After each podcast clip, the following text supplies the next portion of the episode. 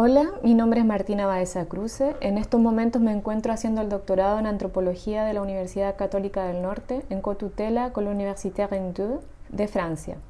Mi investigación se titula Rituales festivos en situación de migración peruanos y colombianos en Antofagasta y Santiago de Chile.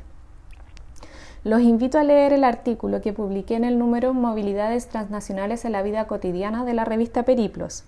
Este artículo estudia la red territorialización de las comunidades migrantes a través de la realización de festividades propias. En este caso, me enfoco particularmente en una fiesta de origen colombiano, la Noche de las Velitas, celebrada en la Junta de Vecinos de la población Villa Chica en Antofagasta.